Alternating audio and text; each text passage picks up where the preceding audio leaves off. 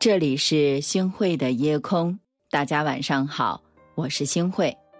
我们常常问自己一个问题：说自律到底是什么呢？我觉得大家对这个词儿啊格外的钟爱，对它的解释呢也真的是五花八门的。其实啊，自律的意义特别的简单，就是对自己狠一点儿，再狠一点儿，然后呢，你人生的层次就会高一点儿，再高一点儿。自律很苦。但也很值得，因为啊，这自律到了极点的人啊，都拥有了开挂般的人生了。所以别停，坚持着跑下去，天会亮，雨会停。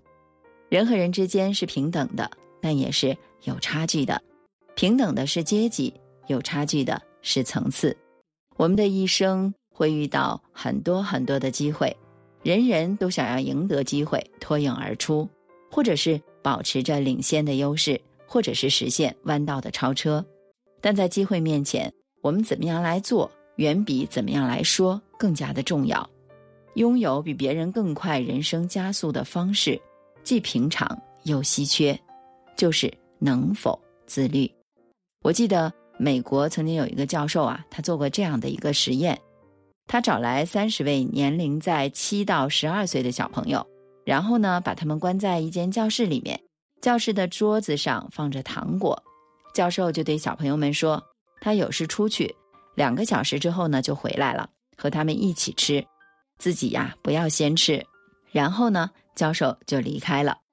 有几个小朋友啊，实在是按耐不住，走过去拿起了食物，津津有味的吃了起来。之后呢，陆陆续续的其他的小朋友呢也过来吃了。两个小时还没到，教室里啊就只剩下几个小朋友还没有动过糖果了。最后呢，只剩一个小朋友还没有碰过糖果。三十年后，当年的那些在教授走之后马上吃东西的人，普遍生活在社会的底层。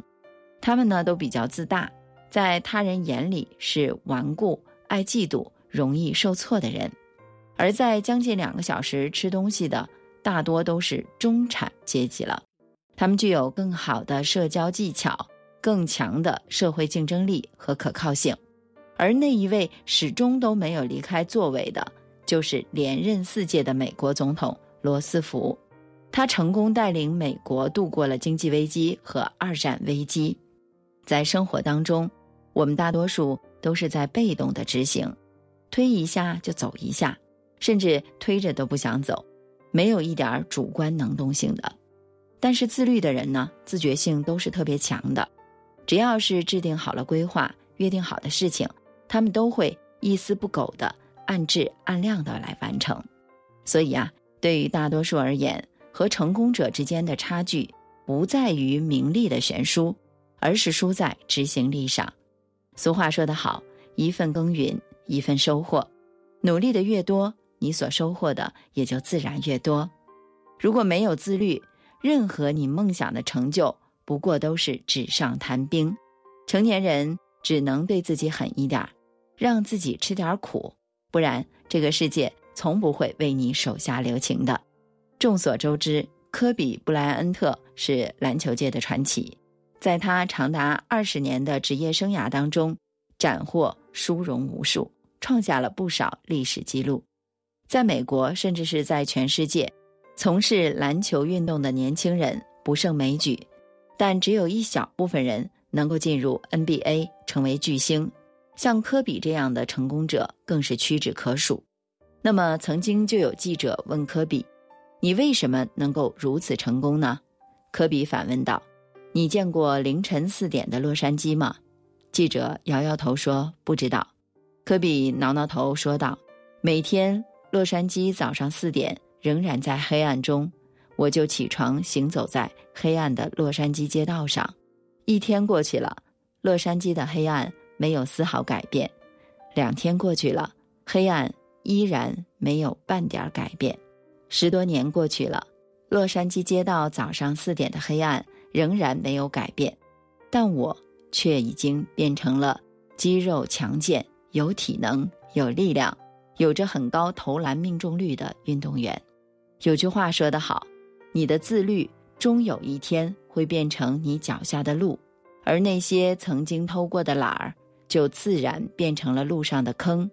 为什么自律的人总是让人羡慕呢？因为他做到了常人无法做到的事情，活成了大家理想的状态。正所谓天道酬勤，我们必须要相信这个世间所有的坚持，最终都会有一个花团锦簇的结果。所以，成功的人生无他，自律而已。人生的舞台，我们才是自己命运的主角。愿我们都能拥有足够强大的自制力，让自己的人生自己说了算。芳华刹那，舞动在不夜天，烟花桃花，耳边伴曲情话，肩膀翅膀，揉碎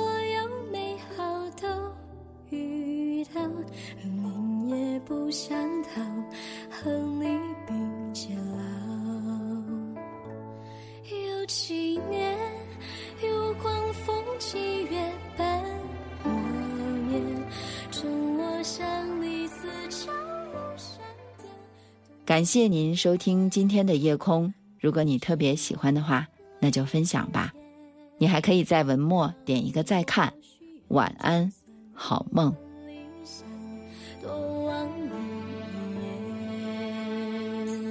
云中哭哭众生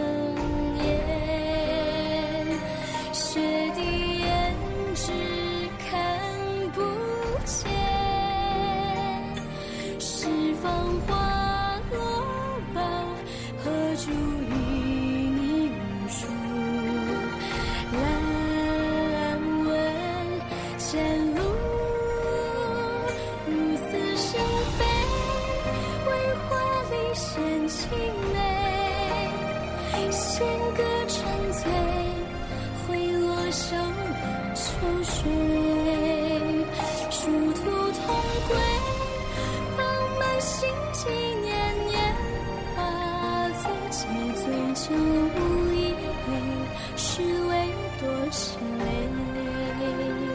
和光同尘在你眼中栖身。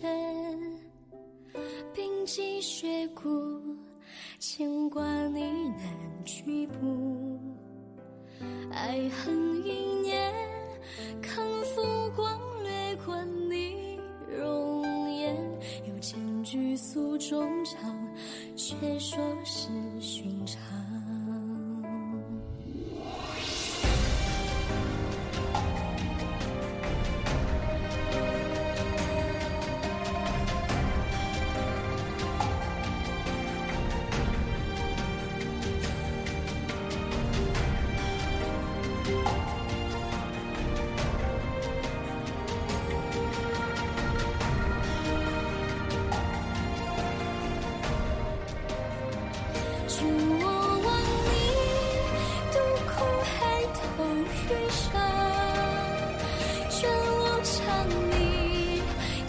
飞飞入花坠准我怜悯爱贪多汹涌成心窝准我抱憾独行雪中影伏笔